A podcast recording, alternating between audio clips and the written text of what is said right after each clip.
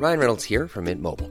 With the price of just about everything going up during inflation, we thought we'd bring our prices down. So to help us, we brought in a reverse auctioneer, which is apparently a thing.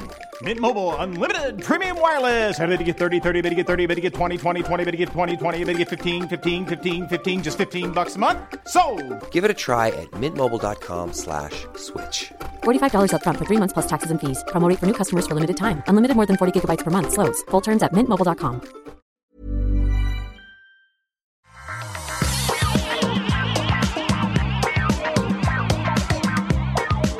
Bonjour à tous et bienvenue sur le Rendez-vous Tech, l'émission où on vous résume toute l'actu tech, internet et gadgets. Et aujourd'hui, comme la semaine dernière, on va commencer avec des sujets qui n'ont rien à voir avec euh, la pandémie et on terminera avec ces, sujets euh, pandémiques, peut-être un petit peu moins gros que euh, la, la semaine dernière, mais quand même des choses importantes à suivre pour l'application Stop Covid. Mais avant ça, dans la première partie de l'émission, on va parler de plein de sujets tech, euh, on va dire intéressants, amusants, importants à savoir aussi pour suivre l'actu. Et bah, comme ça, du même coup, on va vous changer un petit peu les idées. Je suis Patrick Béja et j'ai le grand plaisir de recevoir mon camarade Jérôme Kainborg, après que mes deux autres camarades de feu upload l'émission qui n'existe plus euh, se soient et eu des empêchements euh, à la dernière minute. Mais heureusement, Jérôme est là, veillant, fidèle au poste. Comment ça va, Jérôme? Écoute, eh, attends, j'entendais j'enlève mon masque. On m'a dit que les masques faisaient d'excellents filtres anti-pop, donc euh, maintenant j'ai décidé faux, de. C'est pas faux. Mais en même Et temps, ça garde euh, le postillon. Je crois que si j'ai bien compris, selon les experts, et je me fie toujours aux experts, évidemment, comme euh, on sait que c'est important, euh, je crois que le Covid-19 ne se transmet pas par les podcasts. Du coup, Non, mais par contre, je rajouterais un, un- un conseil quand même important de prévention ne léchez jamais le micro d'un podcasteur. Voilà, Bah- c'est important. C'est sanitairement, c'est c'est pas bon. hein. On est, on est tout à fait d'accord. Euh, je pense que d'ailleurs, généralement, quand je viens euh, enregistrer chez toi, ça arrive de temps en temps, à l'époque où on pouvait encore voyager, euh, je- je- j'évitais soigneusement de lécher ton micro. C'est une Tout à fait. que je te Par que je contre, à alors, à cœur. Comme, comme le matériel est précieux chez nous, en fait, on désinfecte Patrick avant de le mettre devant un micro pour pas abîmer le micro, en fait. Voilà. Bon, on va vous parler de euh, d'histoire de copyright et de deepfake et d'intelligence artificielle. Vous allez voir, ça va être assez intéressant. Il va y avoir aussi des histoires de euh, vert contre mauve. Je ne sais pas si tu as vu passer ces histoires, mais c'est assez amusant. Je fais un peu le boycott des réseaux sociaux, donc je rate plein de choses en ce moment. Et ben voilà, ça va être parfait. Tu vas pouvoir être tenu au courant. D'autant plus qu'il y a des choses importantes qui se passent aussi du côté de la vraie tech, des vrais barbus, avec euh, notamment des changements du côté de Windows X, Windows 10 X, qui, qui va. Bon, Microsoft change un peu d'avis ou confirme euh, une décision qu'ils avaient prise depuis longtemps, mais en secret. Euh, plein d'autres choses comme ça. Et puis, comme je le disais, on va finir en deuxième partie avec les résultats euh, financiers d'une part. Bien sûr, comme toujours, on parle uniquement des choses intéressantes dans ces résultats financiers, des choses qui nous ont sauté à l'œil, à l'esprit, à la tête, au visage, comme des aliens du film Alien. Et le point sur l'application Stop Covid et les relations, on va dire, euh, intéressantes entre le gouvernement et Apple. On fera le point sur tout ça. Avant ça, euh, bon, je vais juste, je veux te Tu, poser tu- une question. tu viens de me donner, tu viens de me donner une idée absolument géniale. Je vais m'acheter une, un alien en plastique pour recouvrir mon masque et me balader dans la rue avec un alien sur la gueule. Ça a déjà été fait. Mais Ah, tu peux le faire aussi, hein, euh, mais c'est c'est Ah non, effectivement bah une non, excellente non. idée. En plus, tu peux mettre tous les systèmes de filtrage que tu veux parce qu'il fait une taille Ah vraiment bah oui, imposante. oui. Donc, euh, euh, un grand merci aux gens qui soutiennent l'émission. On remercie euh, les gens qui soutiennent par Patreon, patreon.com/slash rendez-vous tech. Il y a, alors écou- écoutez bien, hein, attention, euh, Samuel Fondrion, bien sûr, un certain Patrick Béja qui visiblement soutient le rendez-vous tech. Euh, vraiment, c'est ce tête. C'est Non mais c'est le comble de l'ego. Je, je me, je me patreonise. non, mais il y a une raison à ça. C'est que je voulais avoir les, les, les euh, euh, messages, comment dire, les, voir comment ça se pa- passait pour les gens qui étaient abonnés, pour les messages qu'ils recevaient et comment c'était formaté, etc. Donc, je me suis abonné Oui, mais la, pour la savoir, vraie question, c'est es-tu généreux avec toi-même? Oh bah non non, mais il manque ah, t'as pris, le, as pris le truc le plus bas, quoi. On remercie aussi. Est-ce que tu te gueules dessus dans la chatroom Genre remboursé, t'es en retard, euh, j'ai pas du tout aimé ton traitement de tel sujet. Euh. Écoute, ça, ça peut arriver de temps en temps. Je réécoute euh, un épisode une fois de temps en temps. Je me dis, mais enfin, franchement, Patrick, mais tu racontais n'importe quoi, c'est honteux sur les épisodes qui ont quelques années. et en même temps, je me dis, bah, ça veut dire que j'ai pris en maturité, tu vois, que je, je traite mieux les sujets. Tu peux mesurer ton progrès, tout à fait. Quand on part de si bas. Euh, M120, Lucas Worms, Frédéric Boyer, Michael Franconi, Christophe Huguet, Guillaume Coleman, Arthur Brinville et Franck Soth. Merci à vous tous et à tous ceux qui choisissent de soutenir l'émission sur Patreon.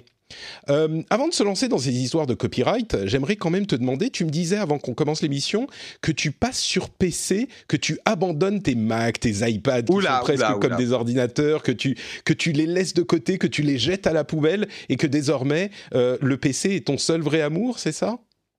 Oh là, oh là, comme, comment tisonner, euh, surtout moi qui viens de dire ce matin que je détestais Windows. Euh, non, c'est simplement une partie de mon activité, parce que tu n'es peut-être pas au courant, mais je fais énormément de live avec ce confinement, parce que je me suis senti un peu utile, on va dire, en live. J'en fais à 14h, j'en fais le matin, et j'ai lancé aussi une chaîne Twitch et je joue sur ma chaîne Twitch. Euh, tout ça pour dire et j'ai commencé à faire des interviews aussi sur Twitch. on sent, on sent ceux qui n'ont pas d'enfants. Hein. Franchement, hein euh, je, on sent ceux qui n'ont pas d'enfants, je dis. Et, et, je dis ça sans aucune amertume. Euh, je dis ça avec, euh, on va dire, un petit peu de, de, de jalousie parce que j'aimerais bien faire pareil, mais bah, euh, très honnêtement, moi, le, truc, c'est que sur ma chaîne et mes différents rendez-vous avec ma communauté, je faisais pas du tout de gaming. Mhm. Euh, alors je joue un petit peu à côté, alors peut-être pas au jeu, euh, tu vois, très à la mode, mais solitaire, machin. ça compte pas. Mais le solitaire, ouais, sur Twitch, c'est surtout avec un Shadow Infinite, tu sais, le truc disproportionné. non, mais tu vois là en ce moment, je joue énormément à Mountain Blades Bannerlord, et donc on suit l'évolution de mon personnage avec une partie de la communauté sur Twitch. C'est très rigolo. J'en fais pas énormément, hein. c'est quelques heures par semaine, par-ci par là quand j'ai le temps. Mais du coup, tu euh, fais ça sur PC euh, plus que sur Mac? Ah bah d'abord, les jeux sont sur PC. oui, mais toi, euh, tu as ton Shadow Infinite, la, machin. La, la, raison principale, quand tu streams avec un Shadow, il faut quand même un petit PC à côté, ne serait-ce que pour gérer ta caméra et ton micro, parce que pour l'instant, mmh. Shadow ne gère pas le double écran. Donc c'est plus du confort. Tu peux hein, streamer avec juste un shadow, mais euh, tu es obligé de faire euh, du multi-fenêtrage sur un seul écran. C'est pas très confortable. Le, mais en fait, la raison principale de pourquoi je commence à déporter une partie de mon activité euh, de live et de podcast et de stream sur le sur le PC, c'est surtout OBS. OBS Studio, qui est le logiciel que j'utilise pour faire mes streaming vidéo, est beaucoup plus performant sur PC que sur Mac. Euh, beaucoup plus à jour. Et comme j'utilise énormément de canaux différents entre YouTube, Twitch, etc., c'est beaucoup plus facile de switcher avec euh, OBS PC. Euh, j'ai des problèmes sur Mac sur la gestion justement des vidéos de mes invités. Tu vois, je les invite sur Discord, l'affichage vidéo il est bon sur le Mac, mais dès que je les passe dans OBS, ça se met à laguer. Mmh. Euh, mes Macs sont peut-être pas assez puissants, je sais pas. Euh, bref, puis c'est aussi pour, euh, pour garder mes chakras ouverts. Euh, pour euh, ne jamais m'endormir. Donc toute mon activité, on va dire montage vidéo, travail au quotidien, se passe encore sur Mac et surtout sur iPad. En fait, il y a ça aussi, c'est que tout mon travail, on va dire bureautique, gestion de la chaîne, etc., je fais sur iPad. mon boulot de montage vidéo, c'est sur Mac. Et on va dire que les lives, je commence à expérimenter, euh, les lives, le streaming, je commence à expérimenter sur PC. Intéressant, oui, c'est vrai que bon, il y a quand même euh, mine de rien cette catégorie d'utilisation. On va dire c'est du bidouillage, mais pas tout à fait du bidouillage. Mais c'est vrai que c'est des choses qui sont pas aussi grand public que le reste de l'informatique. Et sur PC, il y a toujours des outils pour faire ça, des petits scripts qui ont été développés, des petits logiciels qui qui sont plus sur PC. Et puis, ça me parle beaucoup aussi l'idée de garder la main dans les deux pots de confiture un petit peu pour savoir ce qui s'y passe. Euh, mm. Moi, j'ai mon, mon, PC sur lequel je passe le, plus clair de mon temps et mon Mac aussi euh, portable que j'utilise régulièrement et, et c'est bien d'avoir les deux, quoi. Ouais, ouais, il y a des. Et puis bon, c'est, il y a un fait. Si tu te mets sur Twitch et que tu fais un petit peu de jeu, tes jeux ils se lancent sur PC, donc tu vas pas commencer à essayer de lancer euh, ta webcam sur ton Mac, euh, ton jeu sur un PC. Non, mais avec ton, avec ton, ton, ton, Shadow, euh, ça pose plus de problème du coup. Mais c'est vrai que c'est peut-être pas aussi simple. disons que si tu streams ton Shadow sur un Mac, euh, tu as des problèmes justement avec OBS. Oui, c'est ça. Oui. C'est pas pour le ça qui fonctionne pas très très bien. Bon, bah écoute, euh, je suis heureux de voir que tu reviens un petit peu vers le PC. Ça me fait plaisir. Moi, je, je, défends tous les OS ou presque. Euh... Bah après, euh, ça me permet de voir aussi pourquoi je déteste Windows et ça me confirme dans le fait que je déteste Windows. Ouais. enfin, je bah, déteste pas, mais mais Windows est un OS avec du caractère. Il décide moi, moi, franchement, il va se lancer tous les matins. Bon, mais franchement, moi, ça fait très longtemps que j'ai plus eu de problème. Hein. Mais bon, on fera peut-être un épisode spécial sur ces sujets un jour. Euh, et peut-être que Windows 10 X euh, pourra te, te, te, te, te reséduire. On va en parler dans un moment. Mais avant ça, donc, cette histoire de copyright, deux histoires de copyright vraiment intéressantes que j'ai voulu évoquer dans cette émission pour vous donner un petit peu, parce qu'on a été tellement plongé ces derniers temps dans euh, les histoires de pandémie, euh, revenons vers des questions de tech et de tech qui est euh, là où elle est le plus intéressant, c'est-à-dire quand elle pose des nouvelles questions à d'autres domaines de notre société. En l'occurrence, c'est des questions sur le droit et sur la propriété intellectuelle et la création, euh, sur les, les, le contrôle qu'ont les artistes sur leur image en quelque sorte et euh, le contrôle qu'ont les euh, créateurs sur leurs inventions. Alors de quoi s'agit-il? Il y a deux sujets qui sont pas tout à fait euh, identiques mais qui touchent aux mêmes choses. Vous connaissez les deepfakes bien, bien sûr, ce sont des vidéos créées artificiellement à partir d'éléments réels mais qui permettent de faire faire d'autres choses à des personnes ou de faire dire d'autres choses à des personnes par euh, ces algorithmes. En l'occurrence, il y a une chaîne sur YouTube qui utilise des deepfakes depuis longtemps pour faire des, des trucs un petit peu marrants, faire euh, chanter des présidents, par exemple, euh, des paroles de NWA ou des, des, trucs de ce type-là. Et ils ont utilisé un, un, algorithme donc de deepfake pour faire réciter à Jay-Z, donc le rappeur, euh, une pièce de Shakespeare. Et c'est impressionnant quand on l'entend, c'est vraiment la voix de Jay-Z, mais pas juste un imitateur. C'est vraiment, mmh. c'est presque plus vrai qu'un imitateur. Et il y a tous les maniérismes de, de, la voix. On sent vraiment, on a l'impression que c'est lui. Et il récite un, euh, un morceau de pièce de Shakespeare. Ça n'a pas plu à Jay-Z et à sa société Rock Nation, qui a euh, intenté un procès à la chaîne YouTube, qui a demandé, enfin intenté un procès, qui a euh, envoyé une demande à YouTube pour faire supprimer les vidéos. YouTube s'est exécuté comme toujours dans ses demandes de euh, strike de copyright, mais ça pose la question du coup, cette création, c'est pas Jay-Z, c'est même pas un resample qui a utilisé vraiment des euh, extraits audio de sa voix. C'est un algorithme qui a été entraîné pour recréer sa voix à partir de rien du tout. Alors il a écouté la voix de Jay-Z, on peut le dire de cette manière, il a écouté simplement la voix de Jay-Z et puis il a recréé la chose. Et du coup, évidemment, euh, la chaîne en question a dit que c'était euh, un abus de copyright, etc., etc., mais la question est vraiment intéressante. Et avant qu'on en discute un moment, euh, je veux parler euh, du deuxième sujet que je voulais évoquer.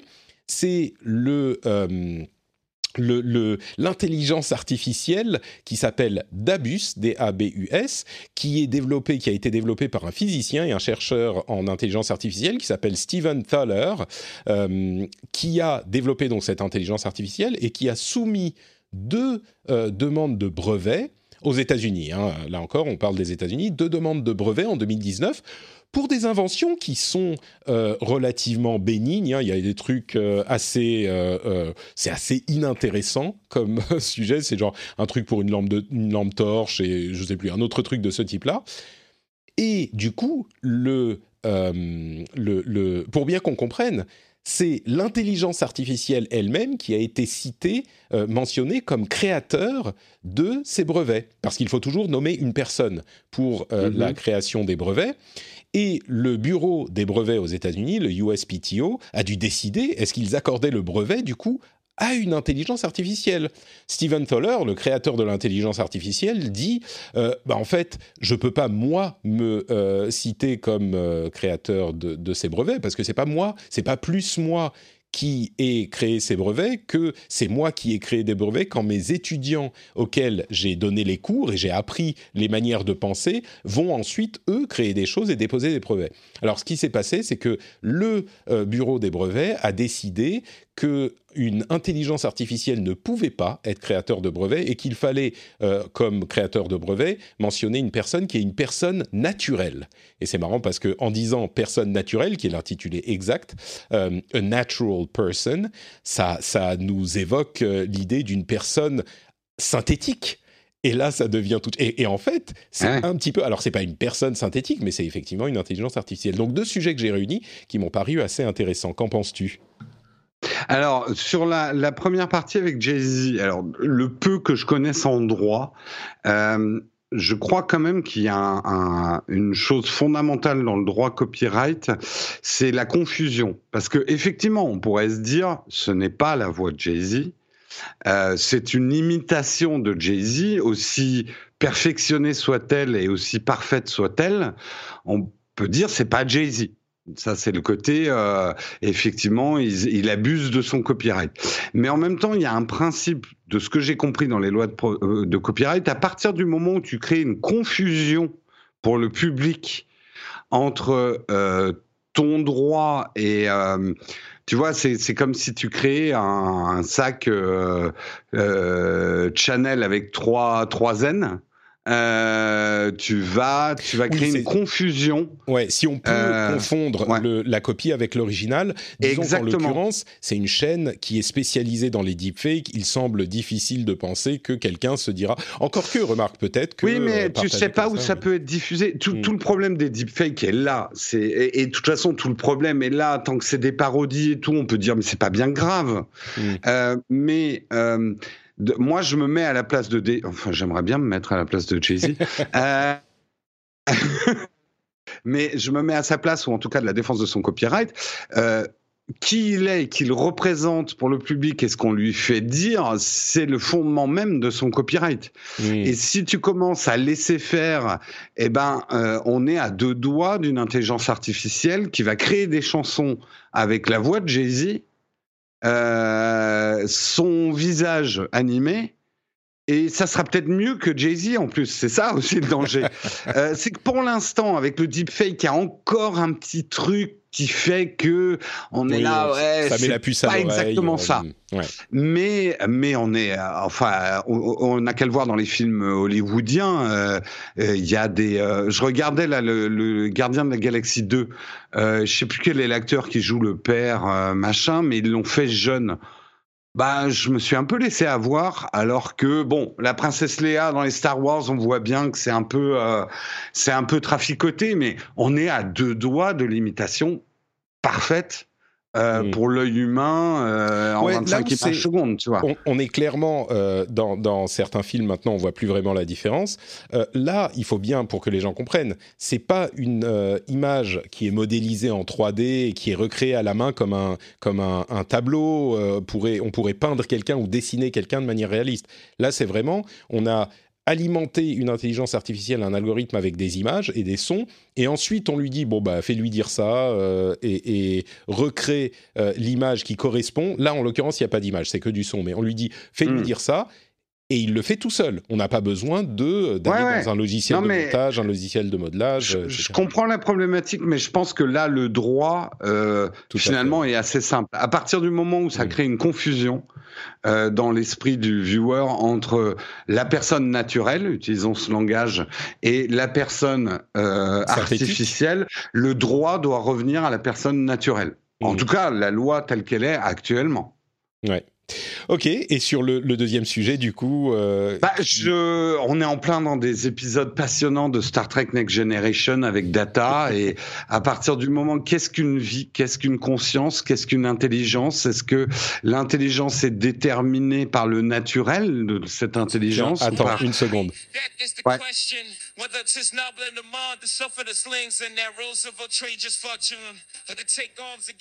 Tu vois, c'est c'est le. je- Ouais, je ouais, fais ouais, écouter. ouais. C'est vrai, c'est vraiment le passage de To Be or Not To Be. Hop. To be or not to be, that is the question. Whether it's his noble in the mind to suffer the slings. Bon, c'est marrant. Bref, oui, pardon. Après, donc, tu vois, il y en a certains qui vont dire oui, mais il faut laisser les créatifs et on retombe dans les problèmes du stamp, etc. Mais en même temps, ils auraient pu demander l'autorisation, peut-être, Oui, ils pas eu. euh, et, et le Ouais, je créer crois quand qu'il y a- même. Il y, aurait beaucoup, beaucoup de choses à dire, mais, euh, Ouais. mais je pense que tout le monde connaît les, les questions, qui, tout le monde sait les questions qui se Ouais. posent quand on, quand on arrive à ce genre de, de discussion. Mais c'est intéressant de voir qu'elles se posent là avec cette nouvelle configuration-là. Peut-être qu'on parlerait de, de, de- de ces questions de copyright euh, encore une fois dans Mais- un épisode spécial un jour. Mais la deuxième partie, effectivement, du sujet avec euh, qu'est-ce qu'une personne naturelle, qu'est-ce qu'une personne artificielle, on touche du doigt des problèmes qui vont arriver dans le futur et qui se posent de manière magistrale. Et j'ai pas les solutions, mais euh, pour moi, je suis peut-être un peu trop dans la science-fiction, mais pour moi, on est aussi à deux doigts de conscience artificielle. Euh, et, et du coup, est-ce qu'il y aura des droits pour ces consciences artificielles? Il y a des épisodes, pour moi, dont je me souviens de Star Trek Next Generation. Est-ce qu'on a le droit de débrancher une conscience artificielle à partir du moment où elle est consciente, euh, où elle réfléchit? Ouais. Tu, je- Euh, alors, je, je vais, je, je t'arrête juste un- une seconde parce que on a un, un- là en fait, ça change le débat. Le débat, c'est pas est-ce que euh, l'intelligence artificielle est consciente et la question sur la consciente, on pourrait en, débattre également là pendant plusieurs épisodes. D'ailleurs, euh, il y a une super vidéo de Roger Penrose qui parle de la conscience et de comment ça pourrait être lié à euh, la question de la euh, euh, mécanique quantique. Enfin, c'est su- Mm. super intéressant. Et, et le Mais que- non, mais, mais- je voulais juste relier ça au- à la notion de droit en fait, et Mm. c'est là où je reboucle sur ton sujet. Euh, quand je dis une conscience artificielle, et ça va plus loin qu'intelligence artificielle, dans quelle mesure une conscience artificielle peut avoir des droits, et notamment des Mm. droits au copyright? Ouais. Euh, et là, on reboucle sur le problème. Alors, je pense que la décision qu'ils ont prise aujourd'hui, elle est sage, mais que le problème va souvent se poser en fait dans le futur. Ouais, mais t'imagines effectivement si on a le droit de dire que euh, c'est une intelligence artificielle. En fait, en même temps, le, le- la vraie question qui se pose, c'est juste la question de la personne qui met son nom sur le euh, brevet. Et là, ils peuvent tout... Parce que j'allais dire, si jamais on peut euh, donner le brevet à une intelligence artificielle, eh ben, on peut créer une intelligence arti- artificielle qui va faire déposer des centaines de brevets à la minute, tu vois, et, euh, et ça devient infernal. Mais en pratique, bah, si tu as des trucs qui sont dignes d'être euh, brevetés, qui ont été créés par une intelligence artificielle, la société qui a développé l'intelligence artificielle, si c'est le cas d'une société, va juste déposer les brevets avec le nom d'un- d'un qu'ils auront choisi comme ça. Et puis ils peuvent quand même les créer. Donc ça ne, c'est pas la question de est-ce que les intelligences artificielles peuvent créer des choses qui peuvent être brevetées. C'est juste est-ce qu'on peut mettre leur nom sur Mmh. le- la demande de brevet. Donc, Mais euh, je trouve que d'ailleurs ce qu'il a dit, ce qu'il a dit est extrêmement, euh, extrêmement euh, pertinent. Quand tu donnes des cours à des étudiants et que grâce à tes cours, ces étudiants trouvent quelque chose. Euh, par exemple, ou font quelque chose. Est-ce que, est-ce que, qui, qui finalement a les droits? Parce que quelque part, tu les as nourris comme une intelligence, euh, et ils ont processé, ils sont arrivés à un résultat. Tu vois le- les types Oui, de oui, problèmes sûr, que ça oui, peut poser, ouais. La- Mm. la- la- le parallèle est très intéressant. Je crois qu'à un moment, il faut sortir de la théorie et décider. C'est un truc que Bah, dont je me euh, rends compte qu'on- c'est- que, que j'évoque tout le temps maintenant. Euh, Ouais. Depuis quelques années, on peut se perdre dans des questions théoriques pendant des, des, des- des années, Mais à un moment, il faut juste dire bon bah voilà, c'est comme ça qu'on décide. Et là, ils ont décidé. Moi, j'avais bon, bah, dans le même genre, j'avais lu un article très intéressant sur une intelligence artificielle assez poussée euh, qui jouait en bourse. Euh, et euh, tu sais, ça, ça revient un petit peu à, ça, à ces font tous, articles. hein. Le micro trading à la, Ouais, nanoseconde. euh, mm. Est-ce que, est-ce que l'argent généré appartient à, à l'intelligence qui l'a généré? Euh, Alors là, ça pose le problème de la conscience, mais il faisait un parallèle dans cet article que je trouvais marrant, et il disait, mais finalement, on retombe sur les mêmes problèmes. On est choqué, par exemple, quand un, un chat ou un chien hérite euh, d'argent. Mm. On se dit, euh, mais il peut pas l'utiliser. Et pourtant, il y a des gens qui lèguent des fortes sommes d'argent à, euh, à des animaux. Je crois que c'est interdit Et- en France. hein. Euh, ben, je crois qu'il faut un tuteur quand même. Enfin, il faut quelqu'un qui sache le dépenser l'argent, parce que sinon ton chat il va juste chier dans les billets. Euh, mais euh, mais moi, moi j'adore me poser ce genre de questions. Mais Mm. après on tombe dans des spirales. Et finalement, euh, on revient au problème de Jay Z. La loi décide euh, de ce qui est et de ce qui doit fonctionner. Et c'est le propre d'une loi. Mais elle va peut-être devoir changer euh, dans le futur. Est-ce qu'on aura des consciences artificielles qui auront des droits? C'est ce la question que ça pose en fait. Je fais, je fais un petit détour.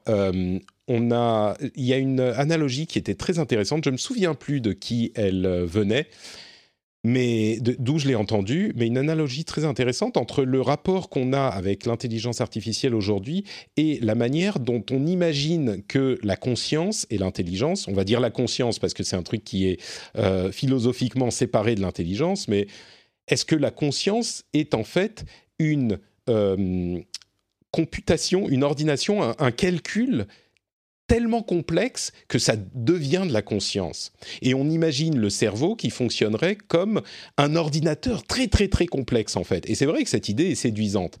Et euh, il y a quelqu'un qui disait, vous savez, au début du siècle, quand on a commencé à euh, inventer la machinerie à vapeur, on a très vite imaginé que le corps et le cerveau fonctionnaient un petit peu comme de la machinerie à vapeur. Et on a encore aujourd'hui des euh, éléments de langage qui sont hérités de cette époque. On a euh, des soupapes, on, a, on est sous pression, on a, enfin, il y a plein Mhm. d'éléments de langage qui sont liés à ça. Et on s'est rendu compte ensuite que, bah non, en fait, c'était pas tout à fait ça. Mais aujourd'hui, on a cette même analogie qui est un petit peu simpliste, possiblement, euh, et que en fait, on, se rendra compte dans pas longtemps que, ou dans très longtemps, que la conscience n'a rien à voir avec une complexité euh, computationnelle, une complexité euh, de calcul, que c'est vraiment complètement autre chose. Et c'est pour ça que Penrose, des fameux Penrose diagrams, est intéressant parce qu'il évoque quelque chose de différent qui est lié à, euh, à la, la- le principe d'incertitude de la mécanique quantique et qu'il il dit que la conscience serait une conséquence de ces propriétés physiques de la réalité. Enfin bon, c'est un petit peu un autre Ouais, sujet, ouais, non, mais après, euh, en on gros, retombe euh, sur euh, je pense donc je suis, enfin Descartes, enfin, euh, Ce que, je qu'est-ce veux que dire, la. ce que je veux dire, en fait, ça- la, la chose, et je te redonne Mm. la parole, la chose à retenir, c'est que il est cette idée de euh, penser que la conscience est un calcul tellement complexe que ça devient de la conscience est séduisante, et moi je trouve ça hyper séduisant aussi, mais peut-être qu'on fait fausse route en, imagi- en imaginant ça. Et donc je voulais juste le mentionner. Oui, oui, non, mais tu as tout à fait raison. Et tu parles des machines à vapeur. Euh, moi, j'avais lu il y a longtemps, mais effectivement, à une époque, on a cru que en faisant des automates, euh, on allait pouvoir reproduire des êtres conscients et humains. Donc Mm. le, le, le débat. Euh, mais bon, là, on part dans des débats très philosophiques. Hein, euh, euh, notre propre conscience et, et pourquoi on est là et pourquoi on a cette conscience-là et pourquoi on essaie de la reproduire, pourquoi on essaie de la retrouver euh, euh, ailleurs. Euh, mais euh, mais je trouve que c'est hyper intéressant parce que c'est aussi quand chaque fois qu'on réfléchit à ce genre de choses, on réfléchit finalement à nous-mêmes. Et, euh, et, et qu'est-ce qu'on est? Euh, Tu sais, je sais pas si tu es au courant, mais il y a des scientifiques aujourd'hui, très sérieusement, qui euh, disent qu'on doit mettre dans dans dans les dénominations d'espèces euh, animales que, par exemple, les chimpanzés bonobos devraient être considérés comme des humains. Euh, parce qu'on a trop peu de différences pour pouvoir euh, scientifique pour pouvoir euh, les différencier comme ça de manière euh, complètement empirique, quoi. Oui, oui. C'est encore une autre euh, très longue discussion qui, qui s'ouvre, Ouais, qui, ouais. est, qui est voisine en fait. T'as raison. Je crois que le, le- je pensais pas partir dans des discussions philosophiques sur la nature de, de la conscience et des personnes et des personnes synthétiques ou personnes artificielles, mais c'est extrêmement intéressant. Euh, Je, je pense que ma communauté va être morte de rire parce que je viens de leur expliquer que de faire du podcast ou des vidéos YouTube, c'est comme être un chimpanzé et lancer du caca. Donc, euh, ils, ils vont voir les analogies que je suis très obsédé par les chimpanzés en ce moment. Oui, ou par l'autre chose, l'autre chose dont tu parles. bon, bah écoute, merci beaucoup euh, pour cette petite euh, euh, virée philosophique. Avant de faire une petite pause, je vais quand même parler de cette histoire de vert et mauve. Il y a en fait, en particulier sur TikTok, des, un combat épique qui est en train d'avoir lieu avec des nouveaux comptes TikTok qui se créent, des gangs qui se créent entre les verts et les mauves. Et d'où ça vient? Ça vient d'un euh, truc qui est euh, d'un type qui s'est déguisé en euh, une sorte de costume latex vert dans le jeu Grand Theft Auto Online, la version en ligne du jeu Grand Theft Auto 5. Euh, c'est pas dans la vraie vie. Mais du coup, il y a d'autres personnes qui se sont déguisées de la même manière. C'est vraiment vert de la tête aux pieds. Et du coup, d'autres ont commencé à se déguiser en mauve. Ça a débordé sur TikTok. Et ça s'est euh, complètement, ça a complètement, pas dégénéré, mais enfin, ça a pris une ampleur incroyable. Et euh, il y a maintenant des gangs et des rivalités et des, c'est, bon enfant. Hein. Et il y a d'autres types de, de, de, gangs aussi, mais euh, c'est les deux principaux, c'est les gangs mauve et vert. Et c'est devenu vraiment une sorte de, de, nouveau même, de nouveau combat d'internet. Euh, c'est le Green Alien Gang et le Purple Alien Crew, et c'est des combats, euh, enfin des discussions, des combats épiques qui, sont vraiment très drôles à voir. Euh, si vous vous demandez, c'est pas encore sorti du truc, peut-être que ça va mourir et que c'est déjà en train de mourir parce que ça fait deux jours, mais euh, ça risque aussi de déborder un petit peu ailleurs. Si vous vous demandez pourquoi vos enfants se, se mettent à faire des trucs en vert et en mauve, c'est peut-être pour ça. Et c'est vraiment marrant à constater si vous allez regarder dans les sur l'internet euh, ce que ça donne. Ça donne comme tous ces phénomènes internet des trucs assez drôles. C'est c'est là où aussi on retombe sur la nature humaine. En fait, on s'en fout complètement du camp qu'on défend. Ce qu'on aime, c'est l'antagonisme. tu nous donnes euh, euh, Apple versus Android, tu nous donnes euh, vert versus euh, pourpre, euh, ou euh, tu nous donnes euh, n'importe quel antagonisme. On se rue dessus, on adore ça. Complètement. C'est Mm. quelque chose de très euh, euh, humain, évolutionnaire en fait. Le fait Mm. de reconnaître les siens et de euh, s'opposer aux ennemis, c'est quelque chose qui était important pour, pour la survie et qui Je laisse pense, ses traces ouais. évidemment. Ouais. Euh, et l'ironie, en fait, c'est que la plus grande richesse également vient aussi des échanges. Donc il faudrait que le vert et le mauve se mélangent pour créer une sorte. C'est quoi Ça fait du marron, non? Je sais pas si. Ouais, non, mais hey, forcément- tu dis ça parce que tu es du camp vert, toi. Moi, je suis désolé, je suis du camp mauve. Je suis absolument pas d'accord avec ce que tu dis. Bon, euh, on va faire une petite pause pour remercier les gens qui soutiennent l'émission euh, sur Patreon. Remercier et euh, applaudir. C'est comme ça. Moi, j'applaudis. Alors, moi, j'applaudis évidemment les gens qui nous aident. Non, on va pas partir dans cette discussion-là. Euh, les gens Attends, qui soutiennent j'aimerais quand même raconter un truc je- et je voudrais te demander. Mais toi, tu dois pas entendre beaucoup les applaudissements chez toi parce Ah qu'il bah y a non, pas moi, à part les grues qui crient euh, et les oiseaux qui chantent, pas tellement. As a person with a very deep voice, I'm hired all the time for advertising campaigns. But a deep voice doesn't sell B2B, and advertising on the wrong platform doesn't sell B2B either. That's why if you're a B2B marketer, you should use LinkedIn ads. LinkedIn has the targeting capabilities to help you reach the world's largest professional audience. That's right, over 70 million decision makers all in one place. All the big wigs, then medium wigs, also small wigs who are on the path to becoming big wigs. Okay, that's enough about wigs. LinkedIn ads allows you to focus on getting your B2B message to the right people. So, does that mean you should use ads on LinkedIn instead of hiring me, the man with the deepest voice in the world? Yes. Yes, it does. Get started today and see why LinkedIn is the place to be to be. We'll even give you a $100 credit on your next campaign. Go to linkedin.com slash results to claim your credit. That's linkedin.com slash results. Terms and conditions apply. Botox Cosmetic, out of botulinum toxin A, FDA approved for over 20 years. So, talk to your specialist to see if Botox Cosmetic is right for you. For full prescribing information, including boxed warning, visit BotoxCosmetic.com or call 877-351-0300. Remember to ask for Botox Cosmetic by name. To see for yourself and learn more, visit BotoxCosmetic.com. That's BotoxCosmetic.com. Mais juste, je voulais partager quand même avec les gens qui nous écoutent. Moi, j'ai un problème. C'est que je suis devenu un vrai chien de Pavlov. C'est-à-dire, à 8 heures, quand les applaudissements commencent, je me mets à saliver parce que c'est l'heure de dîner, en fait. c'est devenu un gros problème. Et j'ai peur de garder ça après le confinement. T'imagines, je vais être dans un spectacle, les gens vont applaudir, je vais me mettre à saliver. Quoi. Ça, ça me fait peur.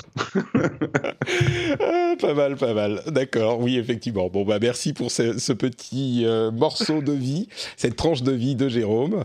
Euh, et donc, qu'est-ce que je disais? J'ai perdu le fil du coup. Merci aux gens qui soutiennent l'émission et qui me permettent à moi de saliver et de manger, parce que vous le savez, cette émission, bah, elle existe grâce à vous. Elle est euh, euh, soutenue par deux euh, types de revenus. Il y a la pub qui représente une toute petite partie, d'une part, et il y a les soutiens sur Patreon qui, euh, en plus, donnent droit à un flux de podcasts sans pub qui vous est accessible, qui, est disponible pour vous, pour tous ceux qui soutiennent l'émission, donc sans pub, sans même ce message de promotion. Euh, donc cette partie est supprimée également du montage, donc c'est vraiment euh, le minimum de, de promo.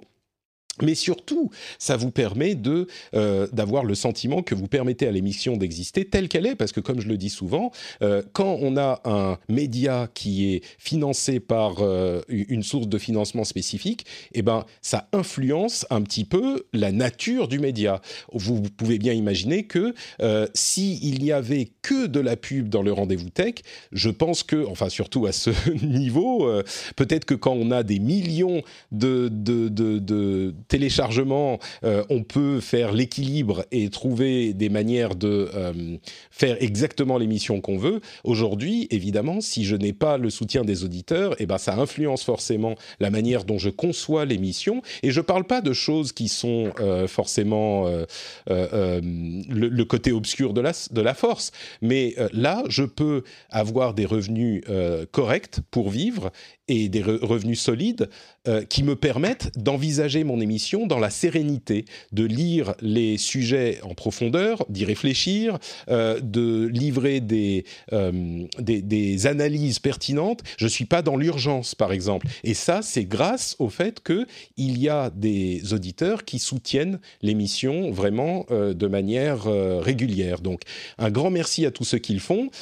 Comme je le dis là encore souvent, si vous entrez chez vous, quand vous mettez les clés dans la euh, dans le petit bol, ça fait cling et vous pensez ah maintenant il faut que je soutienne Patrick. Ou alors comme on le disait la semaine dernière, je crois que c'est Gaël qui disait ça en fait, en ce moment il faut comme on est coincé à la maison, il y a une personne d'ailleurs qui m'a dit que ça a marché, quand on ouvre le frigo pour aller prendre un verre, on se dit ah Là, c'est mon coca ou mon verre d'eau ou mon café. Ah, ça serait peut-être le moment que je m'assoie à mon bureau et que je soutienne Patrick. Eh ben, vous allez sur patreon.com slash rdvtech et vous pouvez soutenir l'émission. C'est dans les notes de l'émission, vous avez le lien vers le site. Merci à vous. Ou tous. alors avec les applaudissements de 20 heures. Voilà. Ah Non, on je dirais que... Euh, oui, c'est c'est- sympa, mais je dirais que les applaudissements de 20 heures, on va les laisser aux Oui, applaudissements de oui, 20 heures. tout à fait. Euh, bon, on continue avec plusieurs petits sujets. Euh, D'abord, où en est Libra? Eh ben, Libra continue. Euh, en fait, vous savez, c'est le, les ambitions de Facebook de créer une crypto-monnaie mondiale. Et en fait, suite au mouvement de recul des différents gouvernements et organismes même de, paiement, qui se sont retirés, de différents organismes qui se sont retirés de l'organisation, eh bien, ils ont pivoté, ils continuent toujours dans euh, leur direction, mais ce qu'ils veulent faire, c'est plutôt que de lancer une euh, crypto-monnaie, ils vont en lancer plusieurs et ce seront des stable coins, donc des monnaies adossées à différentes euh, monnaies fiduciaires existantes. Donc il y aura le Libra euro, le Libra dollar, le Libra, etc. Donc ça sera juste un moyen de euh, s'échanger par crypto-monnaie on va dire, euh, en schématisant un petit peu, des monnaies existantes. Donc leur cours sera lié au cours des monnaies en question. Donc ça, euh, c'est, on va dire, beaucoup moins... euh, un concept un petit peu moins ambitieux, mais qui peut permettre à Facebook peut-être d'arriver à ses, fins. Et il y aura aussi une monnaie Libra qui sera multi-monnaie, une crypto-monnaie Libra qui sera multi-monnaie, comme elle était prévue à la base, mais pour le moment, ils ont mis ça en deuxième ligne. Je pense que le but est d'apprivoiser les gens et puis petit à petit d'arriver à leur but d'origine, mais euh, en étant un petit peu moins choquant, euh, par, euh, en faisant les choses un peu moins vite, on va dire. Ouais. J'ai du mal à. Mais bon, c'est parce que je suis pas là-dedans, mais j'ai du mal à comprendre en fait. Mais euh, l'intérêt. Euh, Ah, la- d'une- des cryptos liés à des monnaies. euh, pourquoi, pourquoi je prendrais pas des dollars et pourquoi je prendrais des libras dollars? Ah bah il y a, on pourrait faire tout un épisode sur les avantages de la crypto-monnaie par rapport à une monnaie euh, fiduciaire classique. Mais ça sera le sujet d'un d'un épisode complet. Mais effectivement, il y a Et plein, que j'écouterai alors.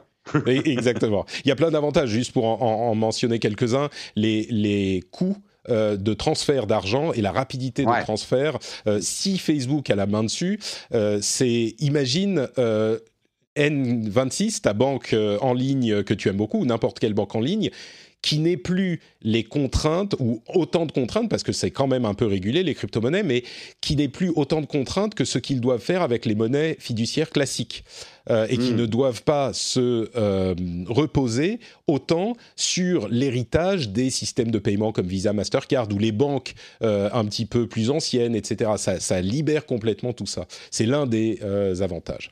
Mais bon. Parlons un petit peu euh, tech tech avec euh, Windows 10 X. Alors vous vous souvenez Windows 10 X ou Windows 10 10 si on lit le X en 10 euh, romain peut-être Windows 10 10 euh, il, sortira d'abord sur les ordinateurs classiques avec un seul écran. Vous vous souvenez c'était la version de Windows qui était prévue euh, pour les ordinateurs à deux écrans et notamment le Surface Neo, ce produit qu'ils avaient présenté il y a quelques mois qui était un, double écran, un- un- une tablette double écran en quelque sorte, qui tournerait sous Windows 10 X. Et là, ils ont annoncé qu'ils allaient le sortir sur euh, ordinateur à simple écran. Alors on imaginait bien que ça allait arriver, ou on, se doutait que ça pourrait arriver, même si euh, Microsoft disait que ça n'était prévu que pour euh, Windows, pour Surface Neo pour le moment. Mais en fait, l'intérêt du système, c'est que c'est un énième essai, une énième tentative de faire une version simplifiée de Windows qui va fonctionner avec des ordinateurs plus simples, tels que des tablettes ou peut-être d'autres choses. Ils ont essayé à plusieurs reprises avec Windows Mobile, avec Windows euh, RT, euh, avec plein de euh, systèmes différents. Ils savent que c'est important, ils n'ont pas abandonné la partie complètement pour autant. Et leur dernière tentative, c'est Windows 10 X. C'est une version de Windows qui est plus moderne, qui se départit enfin de tout l'héritage un peu lourd qu'a Windows depuis Windows XP d'il y a 20, 25 ans. Et ça pourrait donner quelque chose d'intéressant. Il va évoluer en parallèle de Windows 10, évidemment, mais il est beaucoup plus ambitieux, ou en tout cas on devine une ambition beaucoup plus importante que ce qu'on imaginait à l'origine, à l'annonce, quand il était réservé aux appareils double écran. Tu y crois, toi, Ouais. Windows 10 X? Je crois surtout que Microsoft, ils ont un problème de marketing. Euh, honnêtement, je, euh, je me mets à la place du grand public. Nous, c'est bon, on suit parce qu'on lit l'actu. euh, Mais euh, Windows 10 X, ça me dit rien.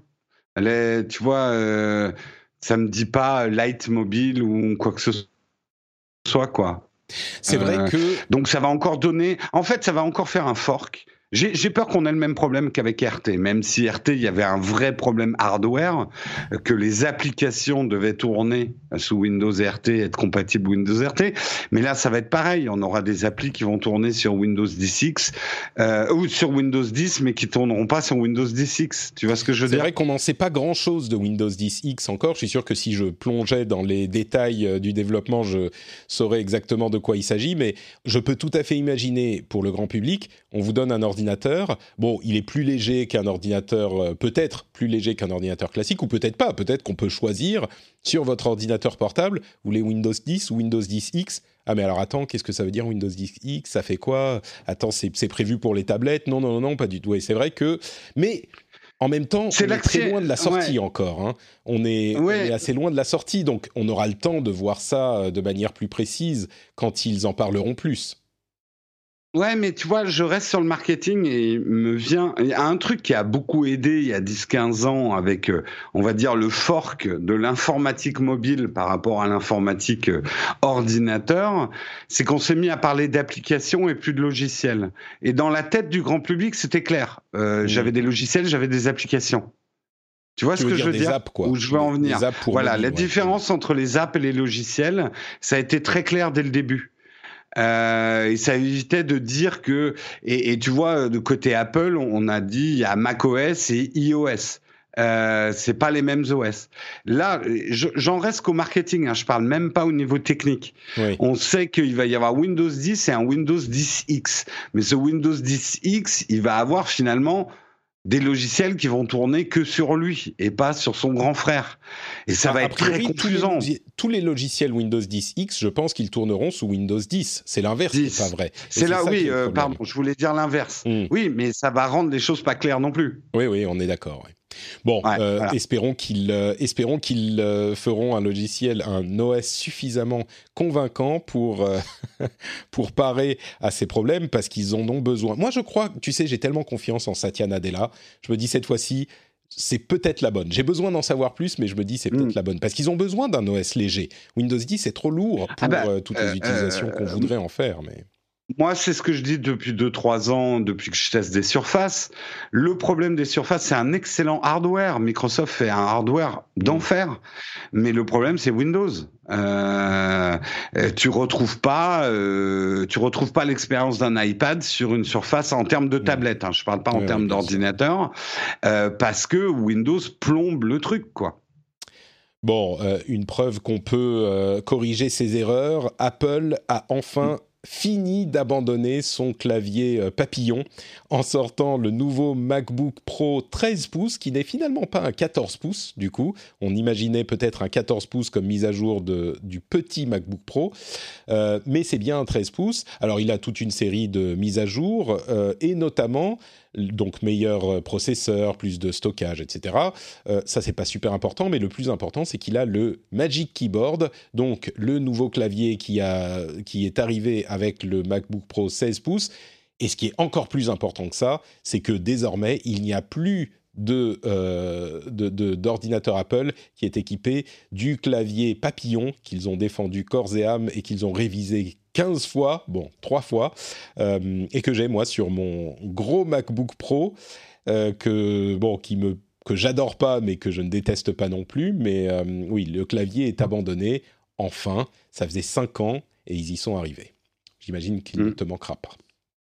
Non, non, bah moi le mien de papillon, il est en panne, tu vois. J'attends que les Apple Store euh, réouvrent euh, parce que quand j'appuie sur la, la- la barre espace, ça me met deux points.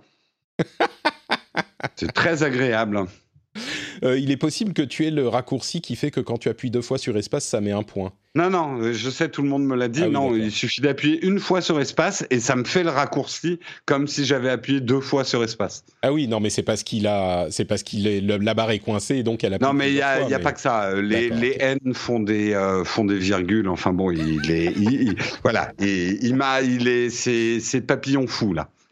Bon, je crois que s'il y a un truc qui va rester, bon, il y en a plusieurs, hein, mais s'il y a un des trucs qui va rester chez Apple, c'est ce fameux euh, clavier pourri. Ouais.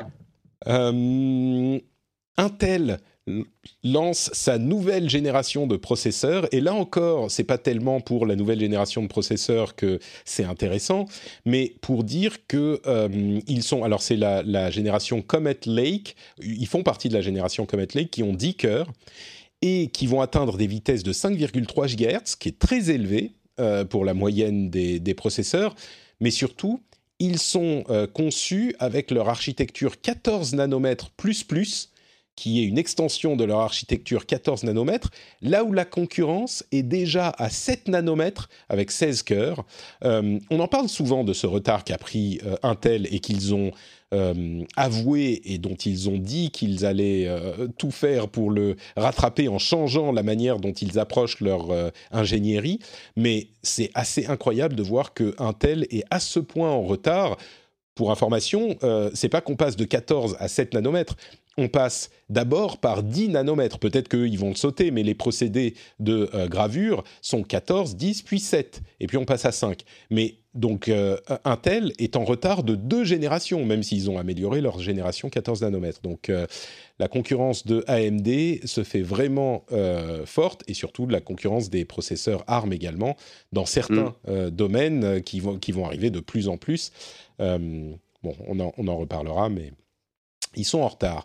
Et puis dernier sujet que je voulais évoquer, c'est cette histoire de Xiaomi qui fait des téléphones très bon marché, euh, vous vous en souvenez, on en parle souvent, c'est des bonnes alternatives à des prix raisonnables, sauf que euh, selon deux chercheurs en sécurité, il y a des données assez identifiantes, un petit peu anonymisées, mais assez identifiantes quand même, qui sont envoyées sur des serveurs en Russie et en Chine aux serveurs de Xiaomi, euh, à tel point que on a des chercheurs qui sont qui ont décrit les téléphones Xiaomi, c'est des données de euh, navigation, navigation web, mais pas que, des données d'utilisation du téléphone, de quelles applications on ouvre, euh, quelles applications on utilise, etc. Et certains chercheurs ont dit bah c'est tellement énorme que en fait c'est un, une backdoor avec une fonction smartphone ce truc, c'est pas un smartphone. Euh, alors, Xiaomi s'en est défendu en disant non, non, c'est des données anonymisées, la, vie privée de nos utilisateurs, les données privées sont très importantes pour nous, euh, machin. Très sincèrement, pour avoir lu un petit peu sur le sujet, euh, c'est clairement une faille de sécurité ou en tout cas un manquement au respect de la vie privée des utilisateurs assez exceptionnel. Euh, et le, les, explications de Xiaomi, même s'ils ont dit on va mettre une option pour euh, opt-out, c'est pour euh, étudier les usages, c'est anonymisé, c'est agrégé, c'est juste pour améliorer l'expérience utilisateur, je trouve que ça tient moyen. Surtout qu'on n'est plus en 2014, on va dire, ces sujets sont connus et les bonnes pratiques sont connues, et clairement, ils sont carrément, carrément pas dans les bonnes pratiques. Donc, euh, bon, voilà. C'est, c'est, je n'irai pas jusqu'à dire que ça alimente les conspirations sur la Chine, mais c'est clairement pas un bon point. Ouais, c'est un peu le problème avec ce type de dossier. Moi, je me suis fait pas mal attaquer quand je l'ai abordé hier. Euh, c'est vrai que euh, euh, c'est difficile de distancier ces sujets-là de de l'anti-chinois qui qui nous vient de l'autre côté de l'Atlantique, qui fait que qui jette un peu l'opprobre sur tout ce qui est ce qui est chinois et qu'il faut faire attention à ça aussi. Sur cette histoire euh, euh, il y a beaucoup de confusion parce que la collecte de données c'est fait par tous les constructeurs de smartphones puisqu'ils en ont besoin pour faire fonctionner les smartphones. Là où il y a des opacités, c'est effectivement sur la sécurité de comment sont conservées ces données, quelles sont les, données collectées, parce qu'il y a des choses dont euh, Xiaomi n'a absolument pas besoin euh, pour améliorer ses smartphones. Donc c'est ces questions-là qui se posent en fait. Ouais, exactement. Mm. Et bon, donc euh, ça, je, comment dire, si vous utilisez un téléphone Xiaomi, ça ne veut pas dire qu'il faut le jeter à la poubelle tout de suite, mais je dirais que non, ils ont sorti un correctif ce matin. Mais la sortie même de ce correctif, c'est c'est euh, c'est admettre le problème. C'est admettre le problème. Et puis, si j'ai bien compris, à moins qu'ils aient changé leur euh, décision depuis, le correctif, c'est donner une option pour euh, opt-out de ce fonctionnement. C'est même pas que ça va de soi-même euh, annuler le fonctionnement. Donc, sur ce genre de choses, comment dire, ça met les téléphones Xiaomi peut-être dans une catégorie que je recommande moins, du coup, qu'il y a quelques jours. Parce que ça, c'est... Même si on ne sait pas... Le problème, c'est que quand il y a le doute qui s'installe, du coup, et ça va nous servir dans, cette, euh, dans la discussion peut-être sur Stop Covid, mais du coup, on se pose la question, et comme il y a d'autres alternatives où on se pose moins la question, et pourtant euh, chez Android, c'est déjà un petit peu, euh, la question se pose un petit peu plus que, que sur iOS, mais du coup, oui, il y a des téléphones bon marché chez Xiaomi, mais il y en a d'autres peut-être ailleurs, et puis c'est...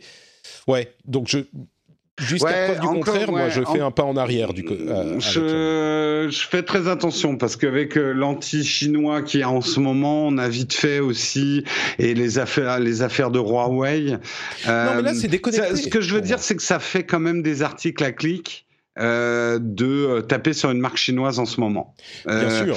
Mais je dis pas que c'est marque- pas vrai ce problème, mais euh, et que Forbes a pas fait une bonne enquête, mais euh, ouais, c'est vendeur en ce moment d'attaquer des Mm. marques chinoises.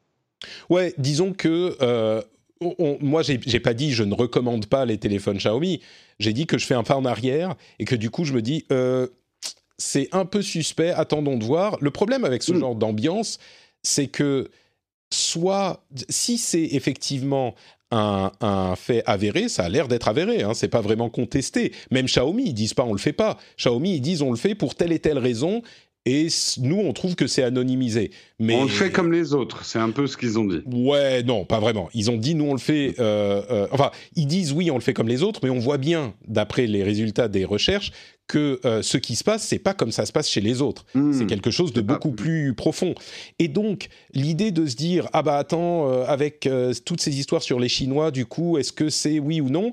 Il faut essayer de voir les choses de manière objective. Là, ce qu'on en sait, alors peut-être qu'on nous a en bateau, hein, c'est possible, mais d'après ce qu'on en sait, euh, ça a l'air d'être avéré. Et du coup, euh, ne pas en parler parce qu'il y a cette ambiance de suspicion qui, qui un petit peu malsaine, euh, ou en tout cas non avérée, qui plane sur les constructeurs chinois, ne pas en parler pour cette raison, ça serait de la même manière faire Oui, un- oui, oui. un- une erreur professionnelle. Parce que on va pas ne pas en parler parce que euh, il y a cette euh, suspicion qui pourrait euh, porter préjudice ou je ne sais quoi. Là, en isolation, ces pratiques sont critiquables. Et donc, Mm. je pense qu'il faut les critiquer pour ce qu'elles sont, et pas dans le contexte de les Chinois sont méchants. Non, non, mais je suis d'accord. C'est juste que ces sujets-là, comme tu dis, c'est notre boulot de les traiter. Euh, moi, je les traite avec des grosses pincettes euh, parce qu'il faut les contextualiser dans l'ambiance euh, euh, d'aujourd'hui. Euh, et c'est vrai que moi, une chose que j'ai dite, et bon, on m'a un peu attaqué là-dessus, Xiaomi ne fait pas que des téléphones pas chers, mais d'une certaine manière, quand vous achetez un produit vraiment pas cher, euh, il y a des économies qui ont été faites quelque part. Et je pense pas que Xiaomi ait une équipe d'experts en sécurité et de protection de la vie privée, comme peut avoir Apple, par exemple. Euh, les économies sont souvent faites aussi sur les, les ressources humaines et les ingénieurs qu'on va recruter pour faire telle ou telle chose. Et Xiaomi, c'était peut-être pas leur priorité jusqu'ici, euh, on va dire la sécurisation des informations personnelles des utilisateurs. Mm. Voilà, c'est tout, c'est tout ce Non, que non, je dis sur le sujet. C'est Voilà. bien dit. Non, non, Mm. mais c'est bien dit. Je pense que c'est un, un- un résumé euh, crédible, plausible. On ne sait pas si c'est exactement le cas, mais c'est plausible. Mm. Parlons justement d'un peu de résultats trimestriels. Euh, alors, on va pas détailler tous les chiffres, hein, bien sûr, mais en gros, euh, en quelques mots, il y a moins de production et de vente de smartphones, de c'est clair. Euh, on est de l'ordre de 10% de moins par rapport au trimestre précédent. Il y a plus de ventes de ventes d'ordinateurs euh, parce que les gens euh, ont besoin d'ordinateurs pour travailler de chez eux. Et il y a beaucoup plus d'utilisateurs mensuels et quotidiens sur tous les services, que ce soit Facebook ou YouTube ou les services de bureautique, mais moins de monétisation dans certains de ces services, en particulier sur YouTube, ce qui me semble être une anomalie. Je pense que les annonceurs se sont dit, oula, on va pas dépenser d'ar- d'argent maintenant, alors qu'en fait, il y a plus de, euh, de Ah, visionnage que jamais, ça. ce qui est, ce qui est étrange. Euh, je pense que C'est c'est carrément un- ça, ouais. Mm. Bah, en fait, le CPM, ce qu'on appelle le CPM, le coût pour 1000 euh, vues publicitaires, a dégringolé.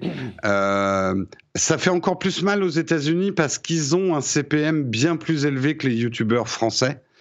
Euh, et eux, ça a été divisé par deux. Nous, c'est déjà divisé par deux d'habitude, donc on le sent moins. Mais euh, la plupart des chaînes te diront que, euh, alors ça dépend des chaînes, mais globalement, soit on a les vues qui ont augmenté, mais les revenus ont baissé parce qu'en en fait, il y a beaucoup moins d'inventaire publicitaire, il y a beaucoup moins de pubs et les pubs sont moins bien payés. Mm. Donc euh, ça, c'est un fait. Après, il y a d'autres chaînes qui ont vu des diminutions de leur audience parce que les gens vont chercher plus du contenu divertissant en ce moment euh, que du contenu informatif. Euh, mais euh, oui, non, mais il y a une crise publicitaire. Enfin, il y a une crise. Disons que la pub fait partie des secteurs qui ont été les premiers touchés. Euh, en gros, toutes les campagnes sont reportées et même euh, euh, moi, je sais tout ce qui est sponsor, etc. Il y a des OP, elles vont se déclencher peut-être plus tard et peut-être pas. Mm. Voilà, c'est effectivement un gros manque à gagner, quoi. On n'a pas à se plaindre par rapport à d'autres métiers, attention, hein. mais c'est juste que effectivement pour les créateurs de contenu, quels qu'ils soient, euh, les revenus ont sérieusement baissé. Sans compter en plus que Amazon euh, voudrait euh, baisser les revenus d'affiliation. Donc il y a beaucoup de choses qu'on baisse en ce moment, en fait. bon, bah, c'est là que je me dis qu'il est bon d'avoir euh, plusieurs euh, différentes sources de revenus. Tu sais, c'est marrant. Et comme toi, euh, moi, j'ai un pilier, c'est aussi le crowdfunding. Et ce pilier me permet d'être beaucoup plus serein que certains de mes mmh. collègues. Tu sais, je disais en, il y a quelques temps, il y a quelques mois, euh, que je voulais justement pour pérenniser l'activité, pour m'assurer que je puisse continuer longtemps, euh, pas mettre tous mes œufs dans le même panier. Bon, il se trouve que c'est évidemment euh, le panier d'origine qui fonctionne bien, mais cette, cette ce, fait, le fait d'avoir une seule, seule, source de revenus, c'est un danger absolument énorme. Et là, on le voit, on le voit encore une fois. Donc, je me dis que j'avais pas forcément tort sur le principe, quoi. De toute euh, façon, euh, si tu veux vraiment être stable, euh, faut être comme une araignée. Hein. Faut avoir plein de pattes. quelques chiffres intéressants. Le Xbox Game Pass a 10 millions d'abonnés, ce qui est quand même un gros chiffre. Le Game Pass, c'est l'abonnement au catalogue de jeux de, de, Microsoft qui inclut évidemment des jeux d'éditeurs tiers. Super, super affaire. Si vous aimez les jeux vidéo et que vous avez ou non une Xbox d'ailleurs, parce qu'il est possible de l'avoir sur PC également. Le Xbox Game Pass est une super affaire. Euh, Facebook, Messenger, WhatsApp et Instagram ensemble, c'est 3 milliards d'utilisateurs mensuels, euh, plus de 3 milliards d'utilisateurs mensuels. Bon, on s'en doutait vu que Facebook à au sol c'est 2,5 euh, milliards, mais en ajoutant tout le monde, c'est des utilisateurs uniques hein, dont on parle, 3 milliards, impressionnant. Google Meet et dans les jours qui viennent va être gratuit pour tout le monde, tous ceux qui ont un compte Google bien sûr, mais la concurrence envers euh, Zoom, euh, qui s'est bien mise à jour d'ailleurs, euh, est, particulièrement forte. Donc Google Meet est en train d'arriver pour tout le monde.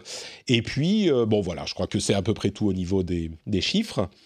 Euh, on va parler, on va faire le point sur l'application Stop Covid.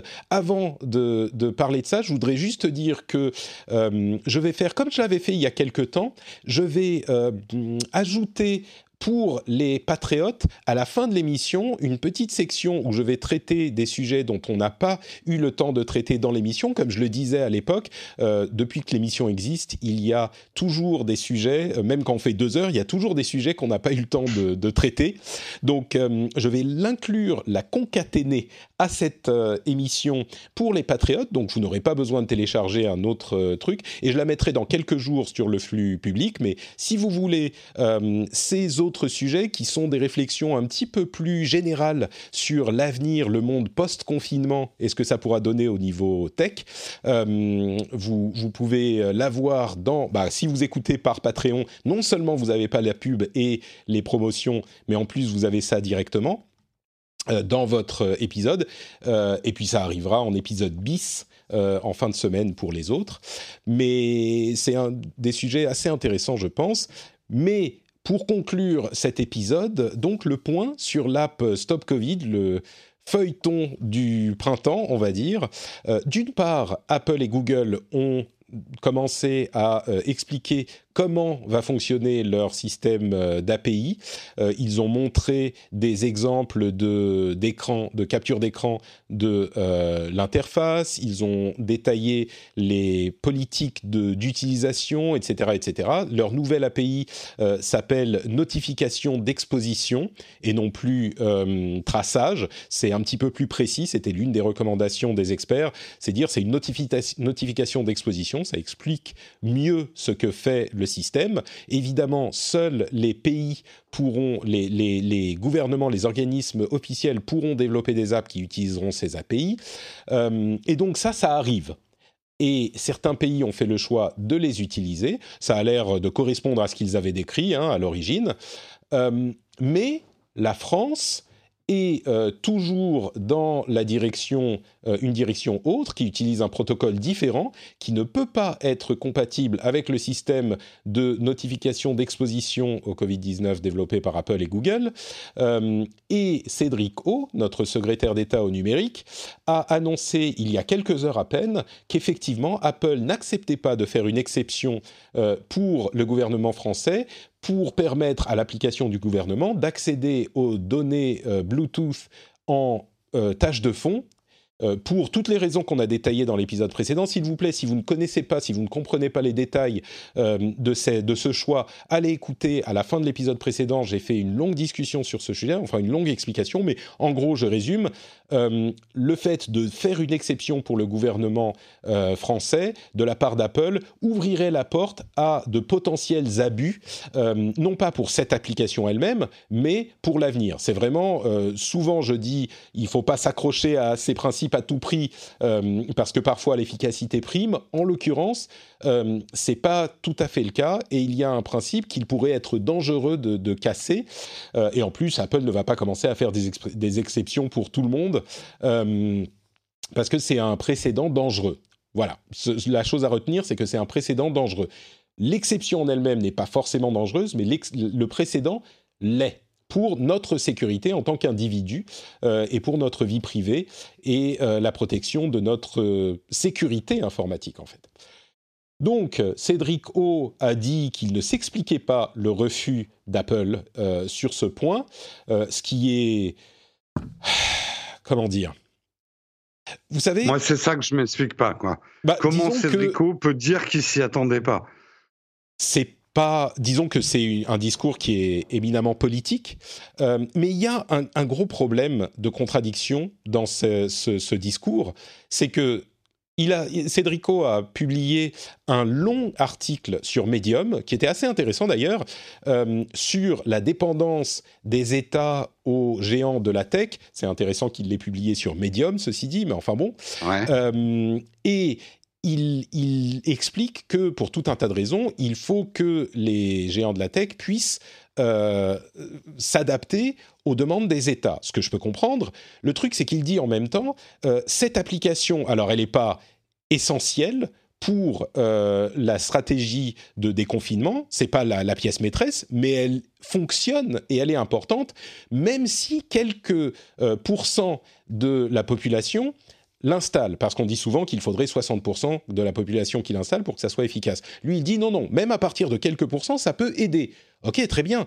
Mais dans ce cas-là, est-ce que c'est vraiment le moment de s'arc-bouter sur un principe qui, pour le coup, est une décision euh, politique entre tel et tel euh, euh, protocole, celui d'Apple ou celui de l'Europe, qui ont tous les deux des avantages et des inconvénients, ça c'est établi. Euh, ils ont des avantages et ils ont des inconvénients tous les deux. Il est difficile de dire que l'un est meilleur que l'autre ou de très très peu.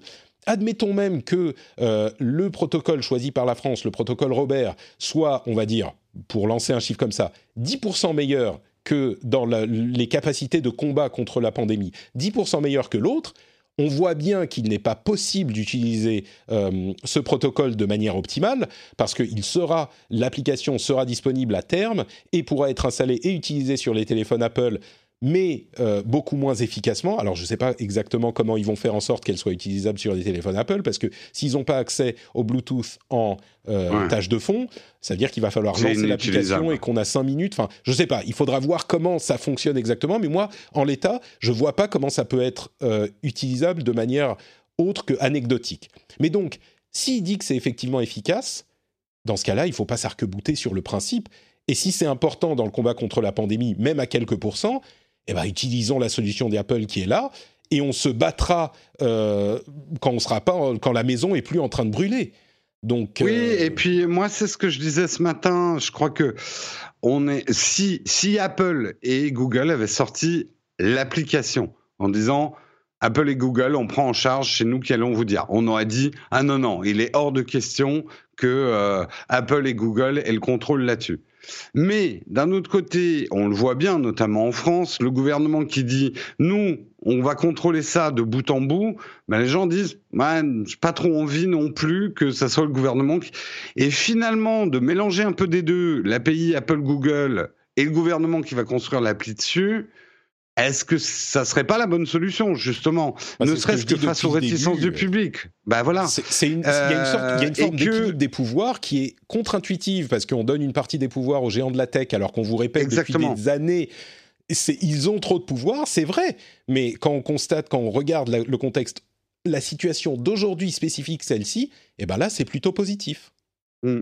Et euh, moi, j'ai un peu peur, je ne connais pas personnellement Cédrico et avec tout le respect que je lui dois, j'ai un peu peur qu'il se soit bloqué avec une phrase qu'il a prononcée trop vite, en disant euh, nous ne plierons pas euh, devant les... Du coup, il s'est mis dans un piège politique, c'est que une partie de l'électorat, effectivement, est très anti-GAFAM, dès qu'on parle d'Amazon, dès qu'on parle de tout ça, et à fond, mais je ne sais pas si c'était vraiment le sujet sur ce sujet-là, Mm. euh, de faire, euh, euh, de, de sortir la carte de la souveraineté.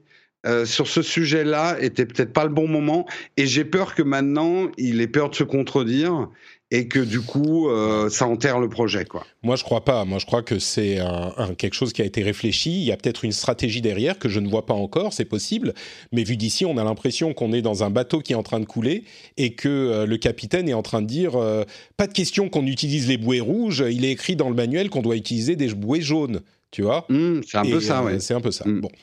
Et ce qui risque de se passer, c'est qu'on risque de pas avoir d'appli du tout, euh, alors que ça aurait peut-être été un outil important. Voilà. Bah, L'application va arriver et elle sera dit. Elle est plus, c'est plus euh, facile ouais, sur mais Android personne va l'utiliser. dernières- Ah, ça, c'est encore un autre problème. Ça, c'est encore un autre Mm. problème. Non, mais, mais- même au-delà du fait que les gens l'adoptent ou pas, là, il y a tellement de bad buzz autour. Et puis, imagine si ça marche pas bien sur les iPhones, bah, autant dire que ça va être 5% euh, de la population qui va l'utiliser et encore. Bah, dans son long euh, post médium, euh, Cédrico dit que même à quelques pourcents, ça commence à être utile. Donc euh, 5%, c'est mieux que rien, peut-être, selon lui. Mm.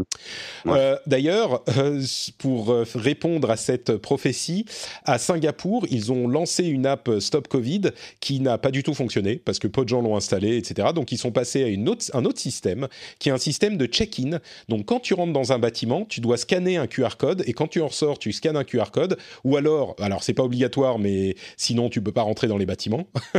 c'est plus simple. Euh, ou alors tu dois te faire scanner ton téléphone par leur système et donc ils savent qui est allé dans quel bâtiment. Et là, c'est beaucoup plus, beaucoup moins protecteur de la, de la, des données privées, mais là encore, c'est pour euh, combattre cette. euh, Ah, cette, mais euh, on instaure ça en France, alors là, ah bah évidemment, ah, évidemment. on va Mais- avoir une révolution masquée. Hein. Mais voilà, c'est juste pour noter que euh, cette application a, euh, enfin, ce principe de cette application a eu des, a posé des problèmes à Singapour. En tout cas, n'a pas été Mm. efficace à Singapour. Bon bah voilà pour cet épisode. Comme je le disais tout à l'heure, euh, on est déjà à presque une heure et quart, une heure dix. Euh, il y aura un petit bonus pour les patriotes qui veulent l'écouter et euh, en épisode bis pour les autres dans quelques jours.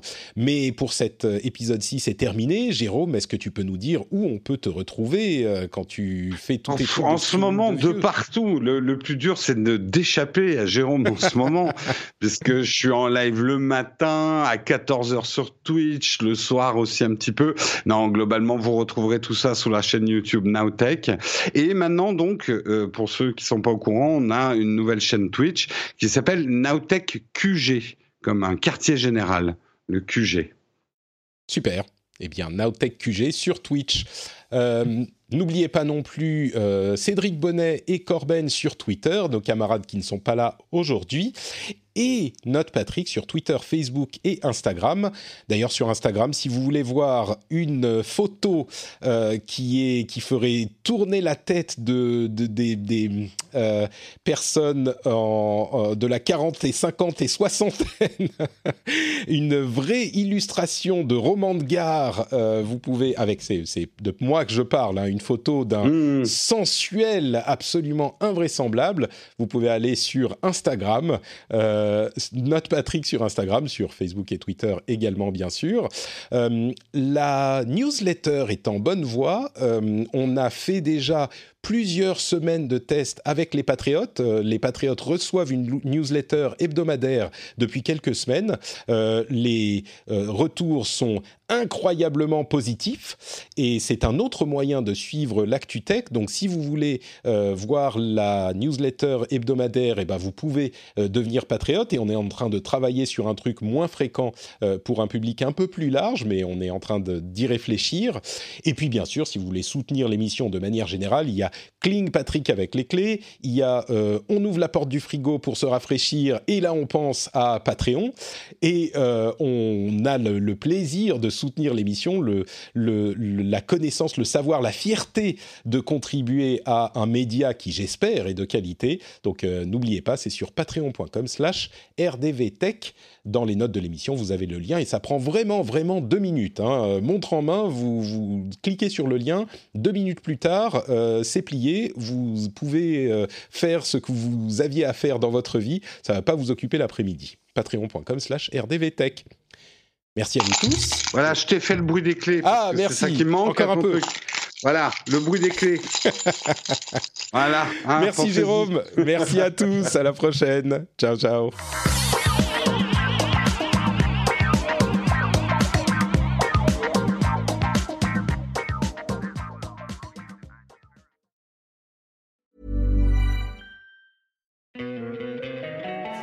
Don't you love an extra $100 in your pocket?